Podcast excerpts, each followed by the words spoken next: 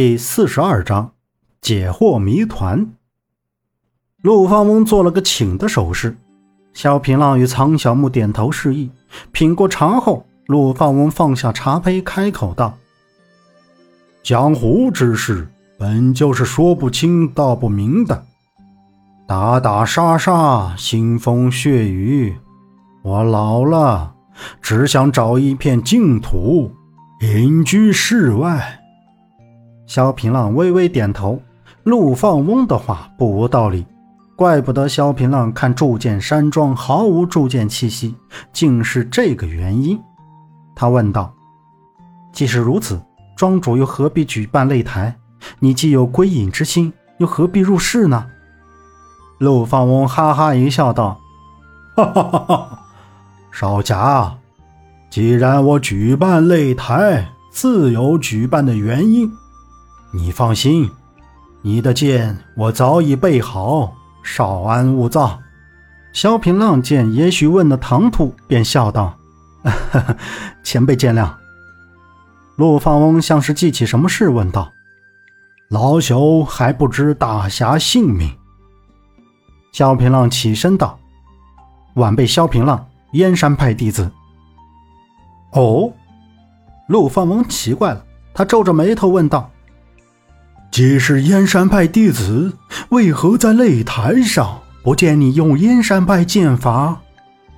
萧平浪曾答应过杨浩，不得将他的姓名告诉外人。此刻陆放翁这样问，竟一时语塞，目光飘忽，眼神游离，脸涨得血色上涌，支支吾吾，不知说什么才好。启禀庄主，门外有人求见。一个白衣下人进来禀报，陆放翁应了声。知道了，便让下人退下，对萧平浪道了句：“我去看看。”便出去了。萧平浪长舒一口气，脸色稍有缓和。苍小木前来询问，萧平浪只道没事。两人坐了一刻钟左右，忽听门外传来一阵对话，声音由远及近。听闻有人打赢了擂台，我便来看看。任贤弟。人就在雅堂，我领你去看看。这是陆放翁的声音。萧平浪扭头看向门外，只见一身着灰色布衫、穿着黑色长布靴的人走进来。此人约莫三十左右，柔长的斜发遮住左眼，正在与陆放翁交谈着。任天行，苍小木腾的一声从椅子上站起来，脸色震惊。陆放翁笑着对萧平浪说：“这位便是江湖上有名的翠林刀客任天行。”转身对任天行道：“这位便是打赢擂台的萧平浪萧少侠。”任天行听到“萧平浪”这三个字，突然杀气涌动，他黑着脸问道：“你就是萧平浪？”萧平浪不明所以，点头道：“正是。”任天行左手拿出天歌短刀，直往萧平浪头上劈。萧平浪大惊，侧身一躲，褐色的桌椅被劈成粉碎。任天行脸色一冷，左手腕一转，向萧平浪的腰斩去。萧平浪毫无迟疑，双腿用力，一个鲤鱼跃龙门便闪过去，刀锋擦着萧平浪的衣衫，划了一道口子。萧平浪呼着气，脸色严峻起来。他飞起一脚踢飞任天行的刀，转身便与任天行双掌相对，顿时内力喷涌，将周围茶椅打成一片狼藉。两力相撞，必有一伤。萧平浪向后倒退三步，任天行倒退五步。萧平浪一脸平静，虽说他不知道为何任天行会刀剑相向，但他心里有底。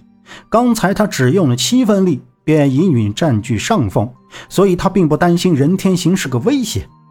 反观任天行倒是一脸震撼，他牙关紧咬，两腮鼓起大包，手指捏得咯咯作响。他明白了，萧平浪的内力在他之上，他不服。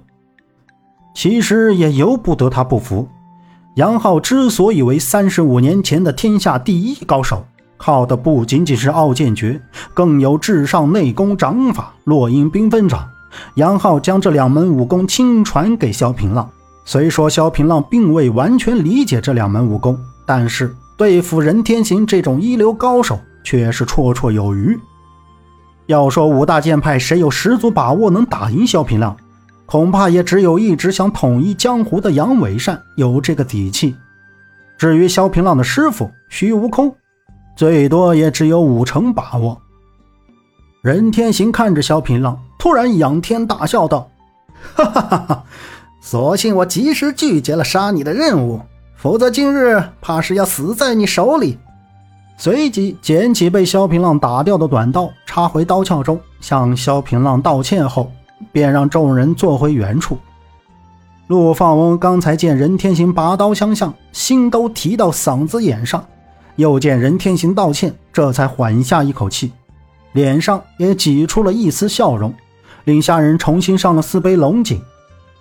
常小木虽说也有些担心，但他脸色依旧很平静。自从见萧平浪在擂台上打赢冷无双后，他就明白任天行是伤不了萧平浪的。任天行向众人解释道：“我是受了罗如海的赏金，要来取萧兄弟的性命。”然后向一众人说了事情的来龙去脉。还是因为罗双的事，萧平浪问道。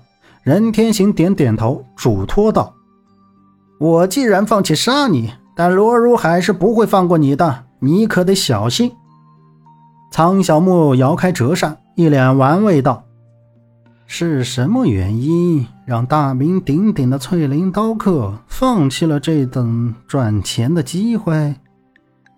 任天行听到此处，顿时火冒三丈。他没好气道：“我还以为是谁呢，原来是苍小木！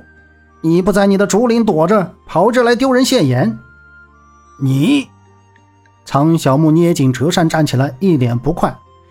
任天行白了一眼苍小木，道：“我任天行虽说不算什么名门正派，但做事也有自己的原则。”萧平浪拉下苍小木道：“是不是与灵鹫寺有关？”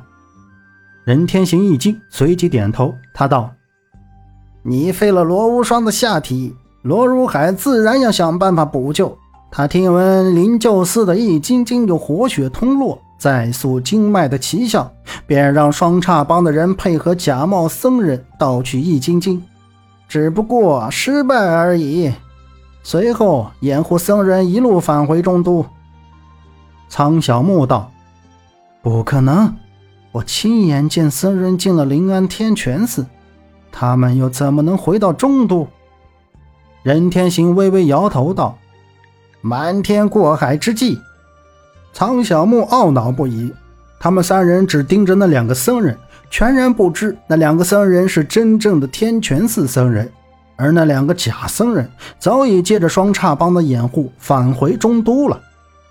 他一脸愧色。连叹三口气，想不到他们野林三怪竟让双叉帮这等三流小帮给耍了。